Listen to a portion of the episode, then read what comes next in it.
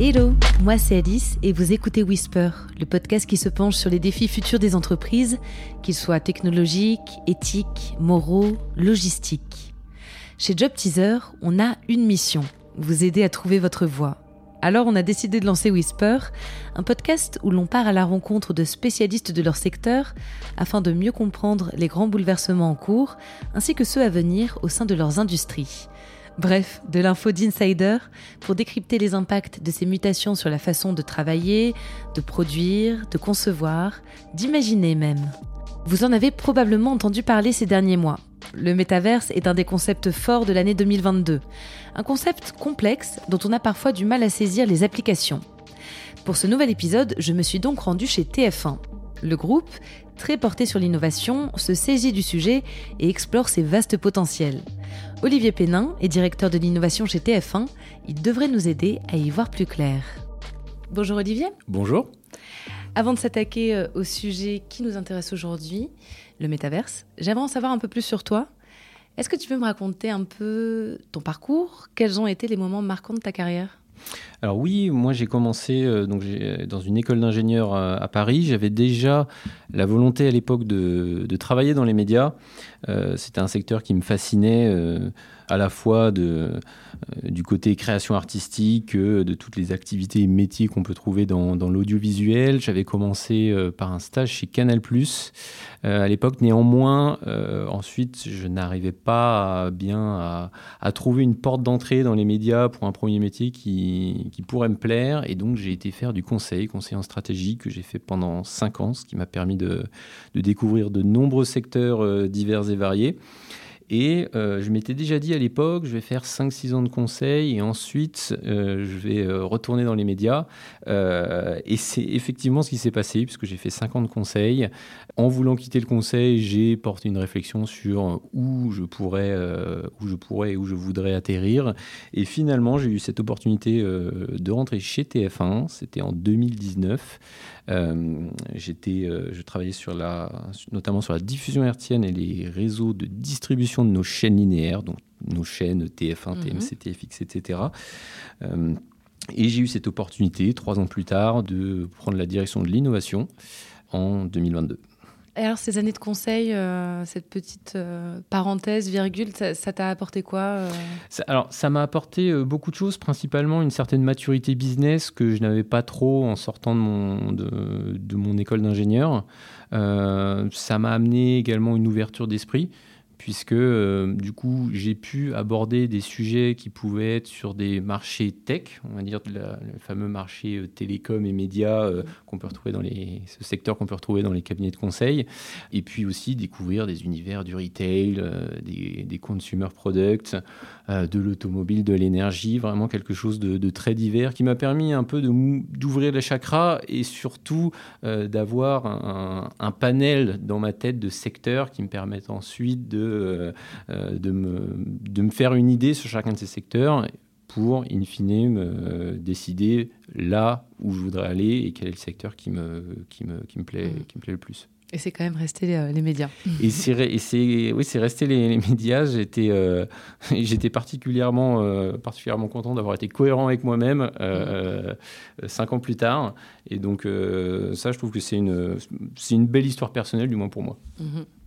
Aujourd'hui, en quoi consiste ton poste chez TF1 alors du coup, euh, en tant que directeur de l'innovation, donc euh, j'ai toute une j'ai toute une équipe, euh, toute cette direction de l'innovation qui vise à développer et accélérer les démarches d'innovation qui sont menées par nos métiers au sein du groupe. C'est-à-dire qu'on ne centralise pas l'innovation au sein du groupe. L'innovation, elle est vraiment diffusée dans toutes nos directions et on a une structure en quatre pôles. On a quatre activités. Une première qui porte sur toute une veille, toute la réalisation d'études prospectives. Ces études qui vont permettre de détecter les tendances et de nourrir les, euh, différents métiers du groupe.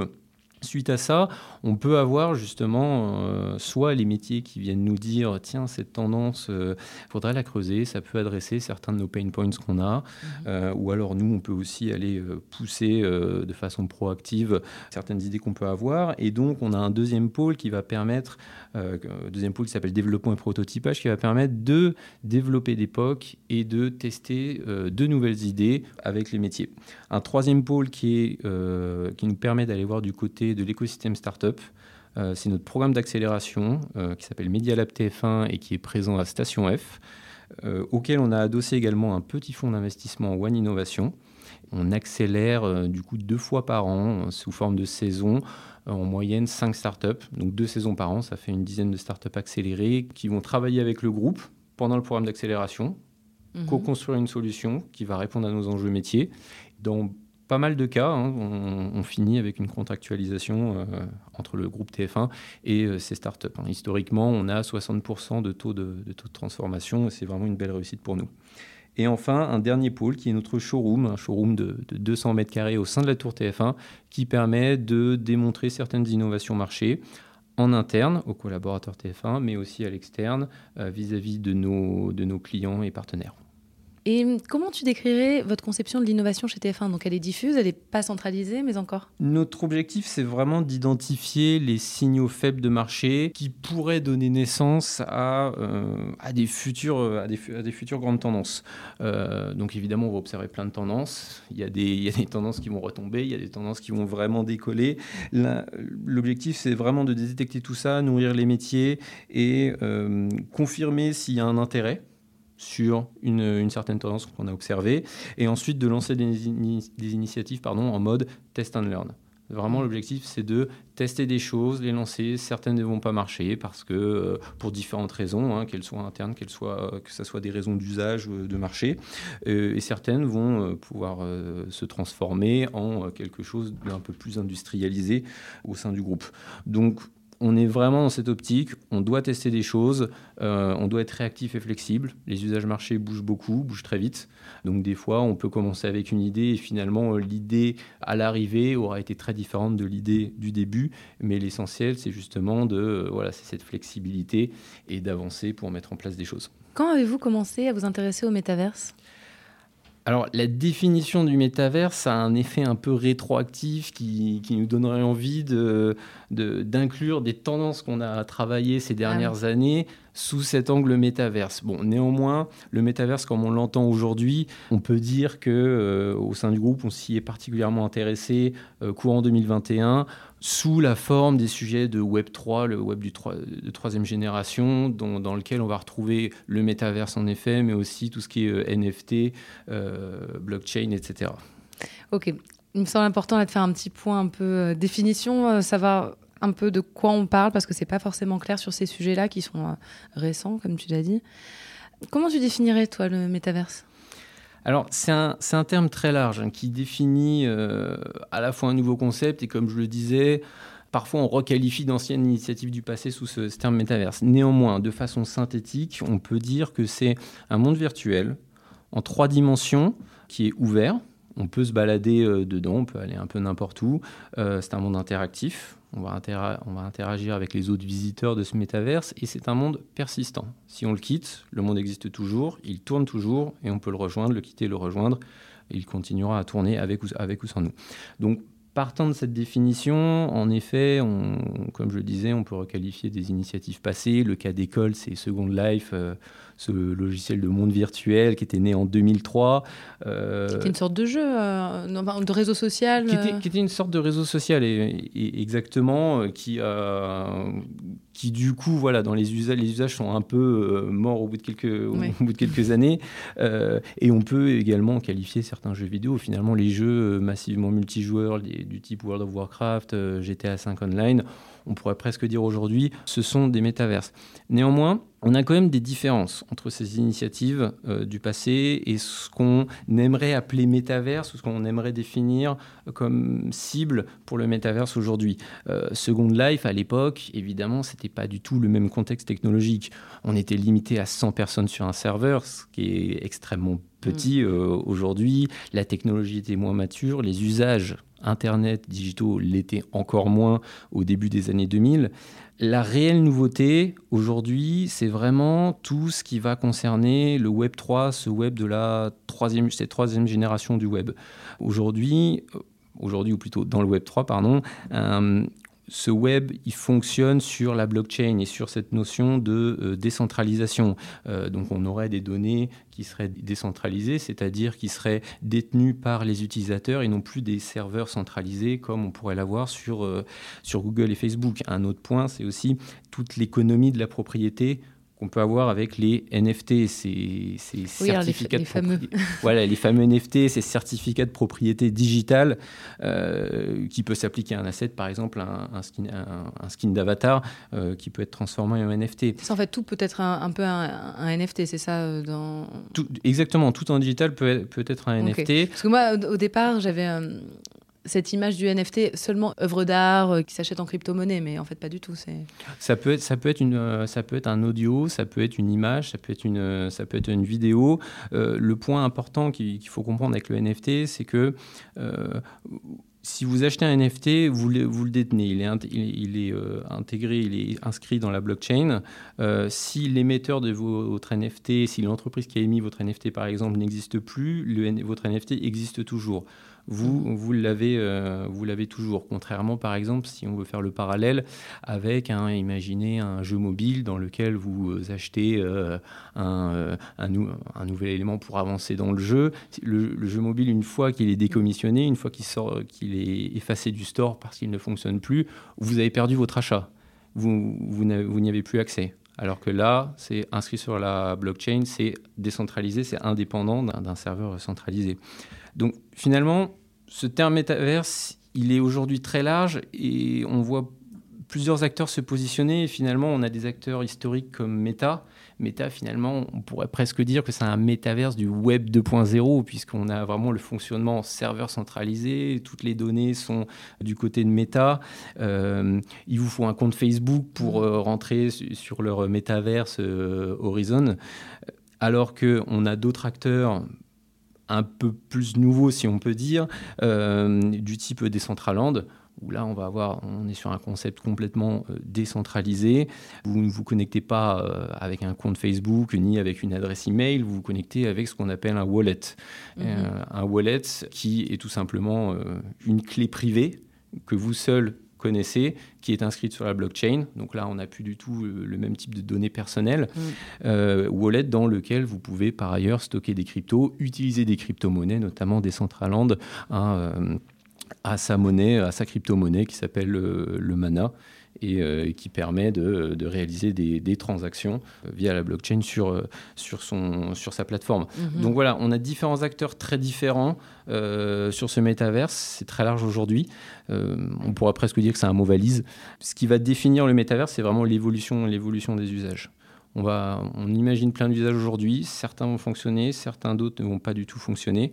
Et finalement, c'est au fur et à mesure des années que va se définir vraiment ce qu'est le métavers, si on peut appeler métavers cible. Dans dix ans, j'imagine qu'on aura une autre, une, définition peut-être tout autre de, de, ce qu'est le, de ce qu'est le métavers. Oui, cette discussion euh, paraîtra peut-être euh, déjà très datée. Justement, tu parles d'usage. Euh, on comprend bien hein, l'intérêt des métaverses dans le, cadre du gaming, par exemple. mais quelle application du métaverse pour un média comme TF1 alors, on a pas mal de réflexions, de réflexions en cours euh, possibles autour, euh, autour de toutes ces thématiques Web3 dont, dont le métaverse. Euh, je peux peut-être parler d'une initiative qui a été euh, lancée à l'occasion du Festival de Cannes par euh, Newen, notre filiale de production du groupe TF1. Newen donc, a créé un metaverse B2B qui s'appelle le Metasky, qui prend la forme d'un zeppelin virtuel naviguant au-dessus de la baie de Cannes. dit comme ça, donc la baie de Cannes, c'était une photo 360 hein, dans, ce monde virtuel. et dans ce zeppelin virtuel, on pouvait permettre du coup euh, à des personnes issues de la production, de la distribution, voire à des talents, de euh, se balader dans zeppelin et euh, d'interagir ensemble. finalement, c'est un endroit qui permettait tout simplement de, de faire des réunions, notamment avec des personnes qui n'avaient pas pu faire le déplacement au Festival de Cannes cette année. Euh, par exemple, des personnes dans certains pays asiatiques euh, pour des raisons de crise sanitaire. Mhm. Et donc, ça permettait d'offrir une expérience un peu plus enrichie que la traditionnelle visio. Mm. Et euh, et de, donner voilà, euh, un aspect plutôt sympa, euh, moderne et d'expérience à toute cette population, à toute cette population B2B. Euh, Donc ça, ça, on va dire que c'est une première expérience qui a été lancée par le groupe TF1, par Newen en, en particulier, sur ces thématiques de métaverse. Au-delà de ça, on explore plusieurs idées qui sont aujourd'hui euh, pas encore concrétisées. On rencontre, plusieurs problématiques.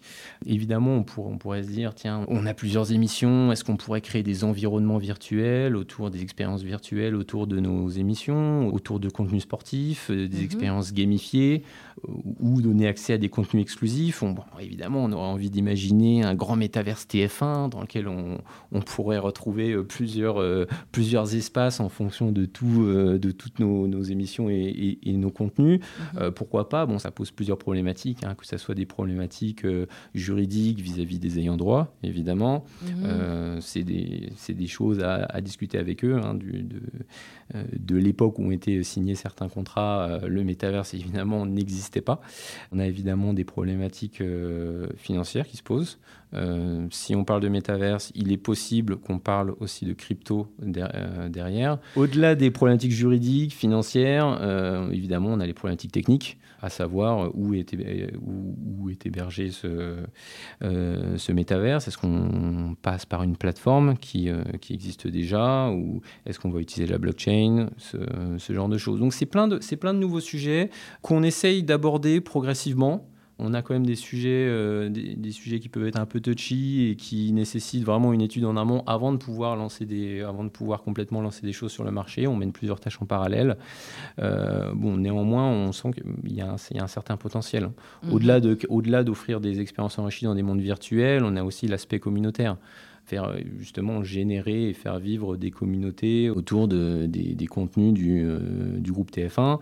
Euh, éventuellement des opportunités en termes de, en termes de publicité qui peuvent aller euh, évidemment de la traditionnelle bannière publicitaire qu'on pourrait euh, retrouver en, trois dimensions dans un monde, pourquoi pas, mais évidemment on a un potentiel pour aller plus loin et offrir carrément une, expérience autour, d'un, autour du produit d'un annonceur mhm. dans un métaverse. Autant, voilà, autant de problématiques variées qu'on explore avec les, avec les métiers. Mais en tout cas, pas mal de problématiques aussi à clearer avant ça, avant de pouvoir lancer quelque chose de, visible sur le marché. Et quel serait l'intérêt particulièrement pour les, pour les utilisateurs? Bah, Comme je disais, on, on, est une entreprise de divertissement et par conséquent, euh, notre rôle, c'est aussi d'offrir des expériences enrichies qui peuvent être un peu plus diverses euh, qui peuvent étendre, d'ailleurs, enfin enrichir, comme je le disais, le visionnage de nos contenus, euh, l'expérience qu'ont nos téléspectateurs euh, sur les contenus. Si je peux peut-être revenir sur le, point des communautés, notamment, c'est ce qu'on, c'est une, on va dire une fonctionnalité entre guillemets qu'on peut retrouver grâce aux NFT.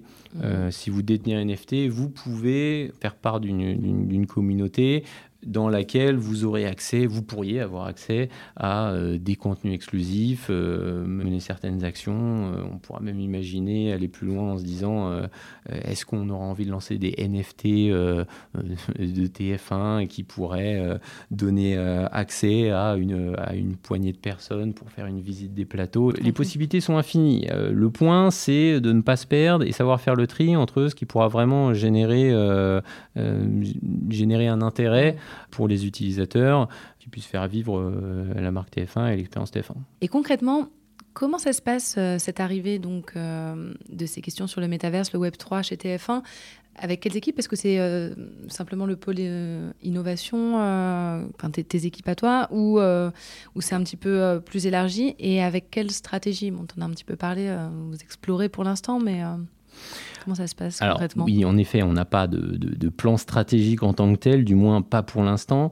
L'objectif, comme je le disais, c'est vraiment du test and learn au sein de la direction de l'innovation et avec les, avec les métiers du groupe. Donc, comme on parle de ces, euh, de ces différentes tendances et de tout ce qui se passe autour de ces euh, thématiques NFT, métaverse avec les métiers, on en parle avec les métiers depuis 2021, euh, donc on a quand même des relais métiers qui commencent à être assez embarqués sur le sujet, qui voient le potentiel de ces nouveaux marchés projet. reste juste à, bien, à, bien, à bien définir les usages. En tout cas, donc c'est vraiment mené, on va dire, de façon transverse. Nous, on a notre rôle au sein de mon équipe de soutenir et accélérer, accélérer ces démarches. Et on a tous ces relais métiers qui permettent de, les porter et puis évidemment de, de faire l'essentiel, de le mettre sur le marché. Et est-ce que tu peux concevoir que le métaverse puisse aussi effrayer ou euh, du moins rendre sceptique? Alors, complètement. C'est difficile aujourd'hui de prévoir ce que va devenir le métaverse dans les, dans les prochaines années. Est-ce que ce sera complètement autre chose que les tentatives qu'on a euh, ou les initiatives qu'on a aujourd'hui? Il y a évidemment pas mal de questions qui se posent, que ce soit en termes d'usage. Euh, finalement, euh, est-ce qu'on euh, est qu'on aura vraiment envie de, passer des heures dans le, dans métaverse comme on peut passer des heures sur les réseaux sociaux aujourd'hui? Quelles applications on va les trouver? Est-ce que, est -ce que ça sera pour essentiellement du gaming? Est-ce qu'on va l'utiliser aussi dans l'environnement professionnel? Est-ce qu'une part de notre temps de travail sera dans le, dans le métaverse, remplacerait par exemple les visios il y, a, en effet pas mal de questions, et évidemment, avec toutes ces questions, comme avec euh, tout nouveau marché qui arrive et, qui porte sur ces aspects euh, sociaux et Internet, ben, malheureusement, on a évidemment des problématiques, les mêmes problématiques qu'on a rencontrées sur le web et qu'on mm. va malheureusement probablement rencontrer, hein, que ce soit euh, tout ce qui est fraude arnaque, on le voit déjà au niveau des NFT. Hein, des fois, vous, ah oui vous pouvez Malgré le système de blockchain, c'est qui est censé être plus sécurisé Alors, c'est sécurisé. En effet, un, NFT inscrit dans la blockchain est inaltérable. Euh, le point, c'est euh, il, faut, il faut avoir confiance dans quel est effectivement le NFT que vous achetez. Si on vous dit vous achetez euh, un NFT du board APO de club, ces fameux, ces fameux designs de singes ah qui, qui, sont à l'origine d'une communauté et, la valeur de, de, ces, de ces NFT maintenant est, est astronomique, mais est venue avec cette quantité limitée de, NFT euh, d'origine, plein de faux qui ont une certaine valeur et, euh, et c'est pas toujours euh, facile en effet d'identifier que ce NFT fait bien partie de la communauté du Board Apiot Club. donc c'est assez j'oserais dire, c'est assez facile de euh, maintenant de, croiser pas mal de fraudes et arnaques sur le sur, sur l'NFT. Finalement, d'acheter un NFT qui vous donne euh, accès à rien du tout, à part avoir fait le bonheur de celui qui l'a créé.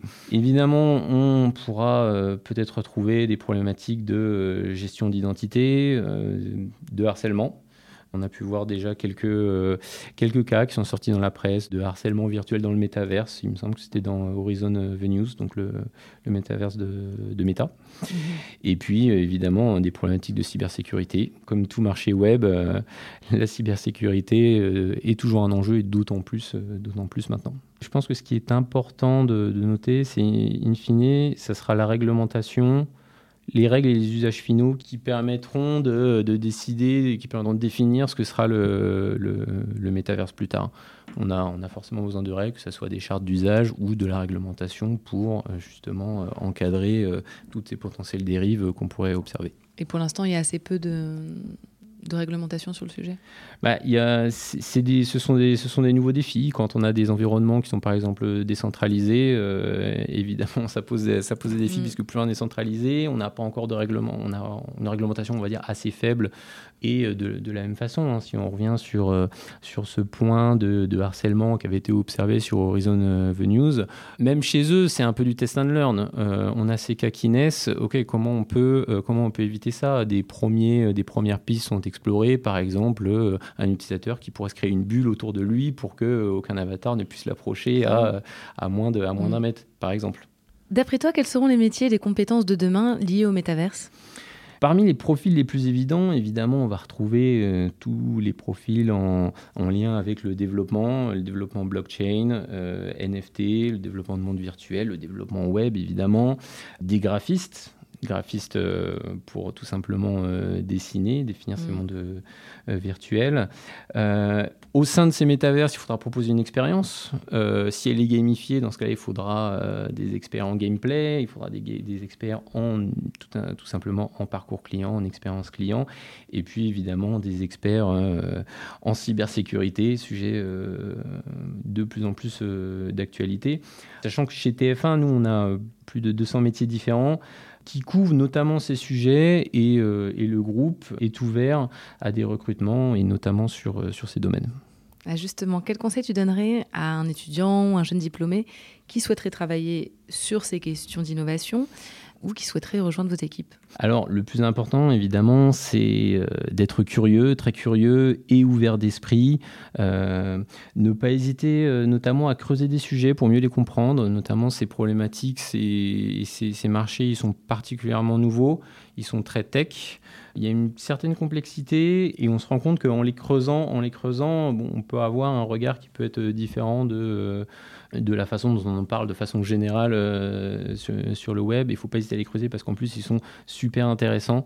Et ça permet euh, notamment de, se faire un avis euh, et des convictions sur ces marchés qui vont énormément évoluer et bouger ces prochaines semaines, prochains mois, prochaines, prochaines années. donc ne pas hésiter à prendre du recul par rapport à ces tendances qui vont de plus en plus vite. Et notamment, on se posait les questions, hein, quels quel, usage on aura envie d'imaginer au sein de ces métaverses. Et finalement, en prenant un peu de recul, est-ce que tout ce qu'on a déjà imaginé comme futur usage du métaverse, est-ce qu'ils sont crédibles, est-ce qu'ils sont, est sont réalistes? Et puis également, et pour finir, quels impacts sur euh, les acteurs en place? Évidemment, euh, comme je le disais, on a des, acteurs historiques, euh, méta, qui se positionnent dessus, mais on a pas mal de nouveaux acteurs aussi.